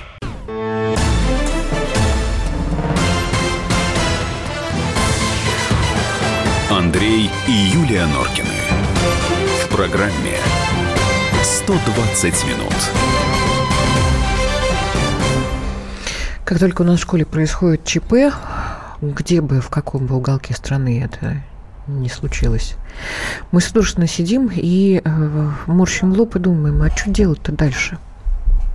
Тебя нет такого ощущения, Какого? что мы как-то скатываемся все не- нет, ну технологии и все и компьютеры и ребята все это знают. Ну я это катастрофа. Мало того, что у нас разрыв поколений, потому что мы выросли в советской стране, они выросли уже в капиталистической стране, уже в России, да. Но у нас э, дикий разрыв происходит и на на уровне ментальности вообще всего. Ну, да, да, наверное, так. Мне иногда кажется, что нас э, положили всех, вот кто родился в Советском Союзе, в прокрустово ложе. И это все, к чему мы привыкли, нас так вот кого растягивают, а кого обрубают. Ну, туда предлагают э, ввести, э, вер- вернее так, вот, э, необходимо обязать классных руководителей следить, дружить за социальными сетями школьников. Сергей, а когда они будут э, им э, программу У них куча справок. Есть вот предложение документов. э, разделить обязанности, вот как бы классный руководитель, чтобы он был не Это учитель, чтобы он был Алексей педагог. написал, да. Ну, может быть, Одни есть в этом учить, логика а другие какая-то. Ну, воспитывать. все опять упрется в те самые деньги. У нас с вами школа давным-давно стала таким местом, где деньги правят бал. И знаете Вот что, как ни Лёш? крути, получается так. Очень немного осталось учителей, которые умеют учить и более того знают, как воспитывать. Вот, да. А вообще, а вообще, проблема. конечно, это большая-большая Правда, Андрюш? проблема. Андрей так, Вдовин Андрей Вдовин пришел к нам пришел, студию, спортивный обозреватель «Комсомольской правды». Здрасте, считаете? Андрей. Э, Здравствуйте, э, добрый вечер. Ну, я, честно говоря, думаю, что э, нельзя, чтобы школа заменяла семью. Я считаю, что там прежде всего надо решать вот эти такие проблемы. Вы имеете в виду, что в школе не нужно решать такие проблемы? Я считаю, что нельзя, а, нельзя все вешать на школу. Все вешать. Обучать обучают. Андрюш. Так воспитывать, и воспитывать тоже должна почему-то школа. Я считаю, что я Подождите, пожалуйста. На школу давным-давно никого не воспитывает. Ну, Все, тем более, не вот все повесили на семью как раз. Я прихожу к врачу, мне говорит, почему вы не лечили? Я прихожу к педагогу, она говорит, вот э, учите. Я говорю, ну я уже в том, э, я уже не знаю этой программы. Ваш ребенок, учите. Я прихожу еще говорить, «Во- вот это. Воспитывайте, учите, одевайте, кормите, обувайте. Потому что раньше все это делало государство. Сейчас государство этим не обязано заниматься. Мои родители работали всю жизнь. Вот они работали. Я воспитывалась на их примере. То есть я видела маму, папу, бабушку, дедушку. Они работали, они рассказывали, разговаривали о работе. Я видела, как они готовили, как они сажали что-то на участке. Я, Норкина, я-то это Ты впитывала. чего на Андрея наехал? Не-не-не, Нет, я все, все имею в правильно, виду, я, что- я- я готов, я, я ну, слушаю. школа-то, ты, да. когда я Да, прихожу, мне да, педагог но- говорит, вот вы и давайте. Я говорю, Леша, подойди к педагогу, она тебе объяснит, если ты не понял на уроке, да? Он подходит. Он говорит, так, я тебе дала то, что должна была дать во время урока. Все остальное тебе объяснит мама. Я не знаю, как это объяснять. Ну вот м, у меня дочка, ей три с половиной года. Все впереди. У меня все это впереди. И я, честно говоря, я к этому, ну, вы- сейчас я к этому считаю, что я к этому готов. Сейчас я точно представляю, что кроме меня и моей жены этим никто заниматься не будет. Значит, мы должны сделать все, чтобы, ну, не знаю, заработать больше денег. Может на быть, что, на репетиторов? в том числе, в том числе, потому что Ну, если Андрей, я не смогу высшую математику история, объяснить, значит. Это немножко странно, понимаете? Вот мы уже с А вами закладываем, да, что нам обязательно школа нужен зачем? будет репетитор. Для базовых, для базовых знаний. Если я хочу, чтобы мой ребенок был э, подготовлен лучше, чем средний уровень, да, тогда Ага. я уже иду не в школу, Андрюш. я уже иду к репетитору. Я понимаю, Андрюш, но разные дети и разные родители. Кто-то может позволить, кто-то нет. Родители, э, дети разные в чем? Кто-то быстро ус- усваивает, а кому-то нужно потихонечку, с чувством, с толком, с расстановкой объяснить. Они кричат, Наверно, что ты идиот и наверно. дебил, Да. ты иди, тебе э, мама объяснит. С этим я тоже согласен, но еще раз, да, я не могу говорить за всех. Я отвечаю за свою семью. Поговорим вот своей с вами семьи. лет через семь. Вот, да, может быть, может быть, через 7 okay. лет что-то изменится вот, в, в моем восприятии этой ситуации. Вот слушайте, пожалуйста, радио «Комсомольская правда», потому что тут профессионалы и неравнодушные люди. Вот пришел Андрей Вдовин, спортивный обозреватель, совершенно на другую тему, мы сейчас об этом будем говорить. Но вот видно, что у человека, у него сердце болит из-за того, что происходит вокруг. Поэтому кто не слушает «Комсомольскую правду», тот дурачок. Сейчас давайте... Андрей и Юлия Норкины. В программе «120 минут». Так, мы, собственно, Андрея позвали, чтобы он, я боюсь, развеял э, некий такой вдруг э, свалившийся на нас оптимизм. Дело в том, что пришло сообщение, что Всемирное антидопинговое агентство, а вернее глава этой независимой комиссии, господин Макларен Ричард, он снял обвинение против России в применении допинга. Ну, тут даже я могу сказать, что там маленькая поправочка должна быть. Значит, господин Макларен вроде как сказал господину Смирнову, что он больше не обвиняет Россию в существовании вот этой вот государственной программы. Ну, это был бред, который был понятен всем. Но, Андрей, это вот означает, что больше нет претензий к нашим спортсменам, что мы будем теперь во всех соревнованиях участвовать? Нет, это вообще была изначально очень странная новость, потому что, во-первых, а, господин Смирнов э, с профессором Маклареном встречался последний раз э, больше, чем полгода назад, так. И именно тогда была, появилась новость. Да, Макларен действительно сказал, что это была не государственная программа, это был институциональный сговор. Вот так вот это прозвучало. Да? Считается, что теперь Мак Макларен, э, не теперь, а тогда еще Макларен сказал, что нет, это было не государство, но это было между несколькими, некоторыми ну, институтами государства. Так, какие-то да, люди э, нехорошие. Так, э, и... да, и это произошло еще раз. Это произошло полгода назад, а то и больше. Сейчас, сейчас просто получилась такая путаница, что, видимо, не совсем подготовленные люди, не, не, те, которые без репетиторов занимались, э, пошли, пошли э, туда на пресс-конференцию к Смирнову так, и слушали. Я без репетиторов занималась. Правда, это было очень давно, и в советские времена. Не, ну Виталий Георгиевич, он же по-русски говорил, что там мог понимать. Ну, ну вот поняли не так, и вот это вот, и получилась утка чистой воды газет газетная утка. Макварен уже опроверг, говорит, я никаких обвинений не снимал. Ага. Э, уже пришло из его офиса такая. заявление. И вся эта ситуация, я вас уверяю, вся эта ситуация так быстро и легко для нас не закончится. Ну, эта ситуация будет тянуться, тянуться, тянуться, и я уверен, что в конце концов принимать решение, будет ли участвовать сборная России на Олимпиаде, на зимней Олимпиаде в Корее, будет приниматься непосредственно перед зимней Олимпиадой. За два, за три дня. Это будет примерно та же ситуация, которая была э, со угу. сборной России перед Рио. Помните, когда вот мы все сидели на нервах и думали, да. будут наши выступать там или не будут наши выступать? Э, легкоатлетов так и не допустили, и все э, пытались добиться э, своего участия в Олимпиадах чуть ли не в индивидуальном порядке. Помните, как Юлия Ефимова угу. в последние часы, буквально в последние часы прорвалась на эту Олимпиаду, чтобы там выступить и блеснуть. Э, с помощью своих адвокатов, с помощью вот этих всех судебных решений. Это будет точно так же, я вас уверяю.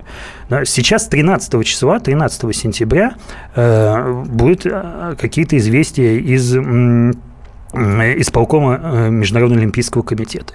Сейчас, не знаю, знаете ли вы, нет, работает две комиссии УМОК. Первая комиссия проверяет э, все пробы наши в Сочи 2014, то есть скрывают эти пробирки, смотрят, э, тем людям она принадлежит, не тем людям принадлежит, подменяли, не подменяли. Это первая комиссия. Вторая комиссия, УМОК, сейчас проверяет вообще технически, возможно было то, в чем нас обвиняют. Вот это, помните, дырка, которая была в стене якобы, да, через угу. которую якобы кто-то передавал да, какие-то да, да, вот эти вот, э, вот просто освежаю в памяти такой. немножко. Ага. Вот, это говорил вот э, тот человек, который у нас за антидопинговые дела отвечал, угу. профессор Родченков. Вот, и вот вторая комиссия с криминалистами нанимает криминалистов, нанимает экспертов, поэтому, чтобы они могли объяснить, возможно ли вообще вскрыть тайно эти пробирки и заменить там тем э, материалы, которые содержатся в этих допинг-пробах. Вот эти, когда только выступят, вот эти две комиссии, скажут, возможно, невозможно, те пробы, не те пробы, э, менялись, не менялись, только тогда будет приниматься решение. И еще раз я говорю, что это далеко, далеко не сегодняшнего и, и там, не завтрашнего дня решения. А они как-то параллельно работают или каждая по своему плану, там эти комиссии? Да, каждая по своему плану. Но, э... но решение у них должно быть как бы совместное. Одни нет, должны... нет, нет. А, нет, для того, чтобы наших допустили. А, чтобы наших допустили, да. они отчитаются перед Международным Олимпийским комитетом. Там придет вот господин Освальд и скажет, так и так, вот все э, пробы или там 99% проб, которые вот мы проверили, они действительно принадлежат этим спортсменам, угу. которых их сдавали, и они чистые. Ну, да. Молодцы, отлично, значит, сборная э, России, все отлично с ней. Следующий. Сдает господин Шмидт и говорит, технически, это, это который вот э, проверяет, можно вообще технически так. вскрыть. Угу. Вот, и говорит, наши криминалисты сказали, что э, технически вскрыть эти пробирки вообще невозможно. Поменять их невозможно. Хоть через дырку, через что, вот, невозможно. Просто технически невозможно. Тоже всем говорят, извините, э, Россия, что мы вот так погорячились, э, все против вас обвинения э, оказались несостоятельными. А если будет другой вердикт этих комиссий, что одно, что второй. Дальше будет интереснее, дальше будет, я уже не буду э, оценивать, насколько они будут весомые, угу. да, насколько они будут правдивы, вот так вот скажем. Да, но дальше будут возможны варианты. Возможны варианты, которые сборная России вообще не будет э, выступать на Олимпиаде в Сочи. Это будет как, вот знаете, вот недавно... В Корее. Э, в, Корее. в Сочи, да, извините, угу, в Корее. Да. Угу Э, как э, у нас недавно наши спортсмены на чемпионате мира по легкой атлетике выступали под нейтральным флагом. Да. По каждому отдельно принималось решение. Здесь может быть точно так же, если вдруг э, посчитать, что доклады комиссии вот говорят о том, что что-то там было. Да. Может быть, что есть еще один промежуточный вариант, о котором я слышал. Возможно, у тех спортсменов, у которых были проблемы с допингом, но которые отсидели свою дисквалификацию российских спортсменов. Да. Их изначально не пустят вот в Корею. Изначально. Почему? Ну, если они уже отбыли делать дисквалификацию. Ну, вот такое может быть. Я говорю сейчас. На, на, на основании чего, я сейчас не готов говорить. Ну, да, какие-то юристы там что-то, да, юристы Нет, могут у них что-то ребят, подтянуть. Э, Андрюши, дорогие да. мои, мне кажется, что наступление идет по всем фронтам. Вот мы говорили о том, что это гибридная война. У меня ощущение, как абсолютного дилетанта, э, любящего спорт только хоккей, вот, и, наверное, фигурное катание. Мне вот кажется, что вся эта байда э, возникает именно потому, что это еще одна линия фронта. Может быть, это у меня заблуждение такое? Давайте так, сейчас мы прервемся, и Андрей ответит на твой вопрос, и, может быть, на ваши вопросы. 8 9 6 7 200 ровно 9702. Андрей Вдовин, спортивный обозреватель комсомолки. В общем, расстраивает он нас, но что же делать? Надо правду говорить. Вернемся после короткой паузы, попытаемся понять, что же ждет наших спортсменов в самых разных видах спорта. Андрей и Юлия Норкины программе 120 минут. Радио «Комсомольская правда». Более сотни городов вещания и многомиллионная аудитория. Хабаровск 88 и 3 FM. Эм. Тюмень 99 и 6 FM. Кемерово 89 и 8 FM. Эм. Москва 97 и 2 FM. Эм. Слушаем всей страной.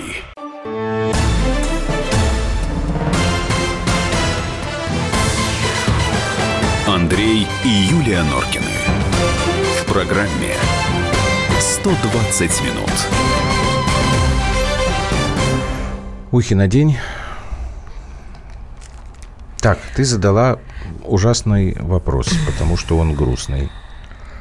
Андрей, а, Нет, то, я имею в виду наступление. Нет, ну, понятно, что ты Может быть, не это надо часть гибридной повторить. войны, которая ведется. Я не могу не отвечать нравится. за всю политику. Я Нет, хочу или сказать мы тогда, про спорт. Или мы тогда э, абсолютно погрязли в коррупции, в спорте, и, и то, что говорят некоторые, да, там допинг дофига, и все это нужно менять, и действительно они совершенно-совершенно обнаглели, и правильно нам делают. И, или это история, когда нам действительно... Я в этой истории хочу только одного, чтобы предоставлены были честные абсолютно доказательства. Или не предоставлены Андрюш, доказательства. я поэтому говорю, если нет доказательств, а их не было. Когда наших паралимпийцев тоже э, лишили возможности. Ну, мне кажется, Андрюш, не да, не только, но мне кажется, что это самая больная тема, которая вообще может С быть паралимпийцами, с да, э, ребятами, тоже- с паралимпийцами. тоже- Ну, э, э, это катастрофа. Я должен оговориться, в эти дни, вот сейчас, вот даже, возможно, в эти часы решается, будет ли допущен паралим- Российский паралимпийский комитет, э, ну, как э, разбанен, да, как у нас говорят. Э, Да, просто, снимут ли... извини, вот именно Андрей, вот сегодня. Же завтра. надо, уважаемые слушатели, как бы есть одна история с, э, со спортсменами по разным федерациям, но паралимпийцы у нас вообще отстранены от вообще все виды спорта. У нас, у нас вот забанен, как Андрей правильно сказал, сам, сам комитет паралимпийский. Это значит, что наши паралимпийские, э, паралимпийцы, что наши спортсмены с ограниченными возможностями не могут выступать ни на одних соревнованиях. Э, Сегодня, завтра может этот, эта дисквалификация с нашего комитета быть снята. Есть такая небольшая возможность. Если это случится, то это будет, ну, прям очень здорово. Это будет А что для такой этого сигнал. должно произойти, А, чтобы сняли? Там, смотрите, им было выставлено Какое 67 место, требований. какое место мы должны им подставить, простите, пожалуйста? Там 67 требований, они сказали, которые мы должны. Мы 50, 67? да, мы 50 выполнили. 17 от нас не зависит, не совсем от нас зависит. Э, И вот будут решать э, уважаемые или не очень уважаемые члены Международного паралимпийского комитета, достаточно ли это того, чтобы наши российские паралимпийцы могли возобновить выступление на международной арене. Ждем, надеемся, Это держим кулачки. мо- Можно будет э, надеяться, что это прецедент какой-то Да, будет. да. Не то, что это, Почему? это покажет. А смотрите, изначально Международный паралимпийский комитет, Международный паралимпийский комитет занял самую непримиримую Да, позицию. да. Самую, прям вообще жестче, жестче быть не может. И если даже они, да, у них там м, что-то просветление какое-то наступило, да, значит, это прям вот э, все остальные на это э, могут оглянуться и посмотреть, и если даже вот эти вот сдались, да, что вот у них нет... Андрюш, а, просветление-то наступило? Я не знаю, еще раз, да. Или это гипотетически? Вот, ну, как М- можно сказать. У Да, меня да, почему-то ощущение, сказать. что просветления нет. Невозможно сказать. Еще раз, да, в этой истории, если такие серьезные обвинения должны подтверждаться серьезными Но они не доказательствами. подтверждают их, они просто говорят, что мы козлы, и э, без всяких вот э, обвинений. Почему? Я не знаю, что мы должны еще сделать. 185 э, выполнить задание. Я еще раз говорю, какое место мы должны им подставить? Мы же все прекрасно понимаем, что сейчас действительно мы находимся в осаде в большой, в том числе и в спорте. Самое больное место – это паралимпийцы, самое больное. Ну, Может быть, плюнуть к чертовой матери на них и Это про- проводить свою, Мы сейчас знаю. опять возвращаемся к истории, вот как нам отвечать, вот что, с чего мы начинали, дипломатическая война. Тут как бы два варианта. Бойкотировать все соревнования, а, проводить что-то свое, и все начинают вспоминать там игры доброй воли, там Абсолютно. что-то вот такое. Я считаю, что добровольная изоляция – это самый худший путь в спорте, который может быть. Самый худший. Потому что, еще раз, да, спорт надо соревноваться с лучшими, надо доказывать, что мы лучше всех лучших. И вот уйти в добровольную изоляцию, закрыться, задернуться шторами, там, это, это значит спрятаться. Вот, не знаю, это а- от любой психологической, от любой проблемы. Ну, Э, а- Вы же Андрюш, не ну, прячетесь. К нам, вот от- к нам будут приезжать, ну, не Кто? с лучшие из лучших. Ну, хорошо, к нам не будет приезжать НХЛ. Они к нам не приезжают. И Ты- не приезжают. Ты вот еще, я хоккей люблю, ничего не понимаешь вообще. Когда я к нам НХЛ я приезжал? имею в виду, что к нам не будут приезжать американские лучшие из лучших. Ну, значит, будут приезжать те, с кем у нас нормальные отношения. Ну, что теперь из-за этого порвать в себе все булки, что ли? Я не понимаю. Ну, вот ш- ну, ну что, Нет, что мне кажется, делать? что Почему прежде- наши ребята прежде- должны плакать? Мне, мне кажется, что прежде всего в этой ситуации не надо терять самообладание. Надо э, четко по всем параметрам отвечать. Вот у вас такое обвинение, у нас вот контр, вот аргументы И на что? ваши обвинения. И что? И Они что? говорят, Ну. а мы, а это неправильно у вас, а вот это мы не верим, потому что у вас все Это подложное, говорят, что- потому что все у вас куплено, и у вас везде коррупция, что и это все фигня. лучший, лучший аргумент в споре, на который нет ответа. И чё? И чё? О, вот, вот их позиция. И чё? Нет, Дальше хорошо, долбить, сражаться нельзя опускать руки. Уйти в самоизоляцию, самоизоляцию. Это значит Слушайте, может быть, сдаться. мы уже долбить и в свои руки будем брать то, что у нас ну, внутри как? страны? Ну, да подожди, вот ну, при чем здесь это? Ну что, ну, что при чем здесь страны? это, ребят? Больше подожди. спортивных школ, какие-то олимпийские прекрасно, резервы, тра-та-та, Олимпиада с этим внутри. я согласен. Страна с этим я согласен. Большая. Тебе что сказали? Что не теряй самообладание. Я не теряю. Женщина, замолчи. Я не теряю, я на баррикады Послушай, пойду. да, тихо. С голой грудью. Не надо, вот этого вот не надо. Дети слушают, а потом идут... Так, что Она... это такое было? Нет, это все прекрасно. Андрей говорит э, Андрюша про говорит, что я права. Мы должны как-то засучить рукой. Не хотите, ребят? Бога ради. Так, тендер дендер дендер ден футбол, э, я не знаю, там дзюдо, все что угодно. Давайте, вся страна в одном порыве Нет, ты, начинает ты заниматься спортом для того, чтобы не пили, не убивали учителей, это не то, все пятое, десятое. У нас другое. что, проблем нет, что ли? Мы сейчас должны Люба, а ты можешь ей выключить микрофон, а? Иначе мы ее не успокоим. Это другое. Есть как бы физическая культура, а есть спорт. Спортсмены, в том числе профессиональные, они должны участвовать в международных соревнованиях. То, о чем ты говоришь, это замечательно. Это не я говорю. Подожди, пожалуйста. Вот слушатель нас спрашивает, а почему нам нельзя, а сестрам Уильямс можно? Ну, ребят, ну, ну потому что такое... не ну, хотел чего? бы возвращаться а, к ну... спору по э, сестер Уильямс. Да? Ну, вот не хотел бы, потому что там, да, там... Что? Ну, у них есть терапевтические исключения. Есть такой институт терапевтических исключений. То, что у мы им не у кого? У, у всех в международном э, сообществе, да, спортивном международном сообществе есть терапевтические исключения. Если вы болеете, не можете без какого-то лекарства жить, э, которое считается допингом, вы оформляете э, терапевтическое исключение. Мы можем а, а, оформлять эти терапевтические исключения? Или нам нужно в Америке для этого жить? Можем, можем. В том-то и дело. Давай, Здесь, том... Давайте оформлять. Согласен. Почему не оформляли? Да, мы задавали этот вопрос. В том Чиновникам числе... вопрос? Не, не, нет, не только. Не только, к ним тоже. Но в том числе и к нашим э, врачам, которые работают со спортсменами. А оказалось, что тренером. 30%, 40%, 50% вообще не знали, что так можно. Представляете? Они их соревновались э, на международных, они спортсменов своих готовили и не знали, что надо... Э, это, и, и опять же, да, а вот, может быть, не чиновники самый... вообще чем занимаются? Они как, когда просматривают... Готовят чемпионат мира по футболу. Оставь Витальевича в покое. Бутсы чинят, что ли? Да, стадионы в том строят. числе стадионы строят. Вон Про, Зенит Арена. Там сушат, чтобы не бакланы, бакланы, бакланы дрессируют, да. Так, все, Норкина, я Нет, тебя я люблю, я, уважаю. Я, я не могу. Мы должны я, в эфире Не, ну если ты занимаешься этим делом, получаешь из, из бюджета деньги, то ты, блин, занимайся им, занимайся! Хорошо. Все, мы можем с Андреем... Сел на жопу понурив, ровно и сидишь в кабинете, писюльки подписываешь и смотришь на красивые задницы фигуристок. Круто. Или гимнасток. Все? И все, да. Я должен закончить эфир.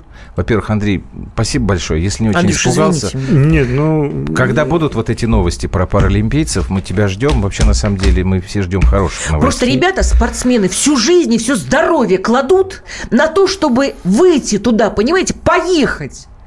Вот сидит такая Какая? великолепная сволочь чиновничья, и вот не знает о том, что надо, и врачу не сказал. А, не знал я. Все? Ты на завтра что-нибудь оставь свой запал. Андрей Вдовин, спортивный обозреватель «Комсомольской правды», выслушивал эту гневную тираду Юлии Норкиной. Вам большое спасибо. Вы знаете, кошмарная новость спасибо, у меня.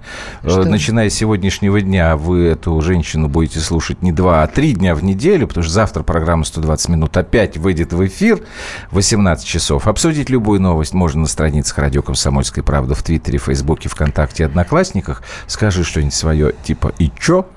И чё? Вот, молодец, хорошо сказала. Вот вам песенка про то, что во всем нужна сноровка, закалка, тренировка. И там другие золотые слова, что нужно уметь ждать, а потом уметь отвечать. Вот, все, до завтра, услышимся. Во всем нужна сноровка, закалка, тренировка. Умейте выжидать, умейте нападать. При каждой неудаче давать умейте сдачи, иначе вам удачи не видать. Я весь дрожу, едва завижу я. Боксерский ринг с его канатами, вновь молодею я, мои друзья. Когда работаю с ребятами, боксерский ринг едва завижу я. Вновь молодею я, мои друзья.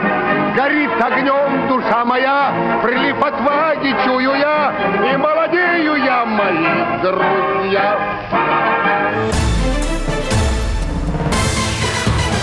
Андрей и Юлия Норкины. В программе 120 минут. Радио «Комсомольская правда». Более сотни городов вещания и многомиллионная аудитория. Ставрополь 105 и 7 FM. Эм. Севастополь 107 и 7 FM. Эм. Калининград 107 и 2 FM. Эм. Москва 97 и 2 FM. Слушаем всей страной.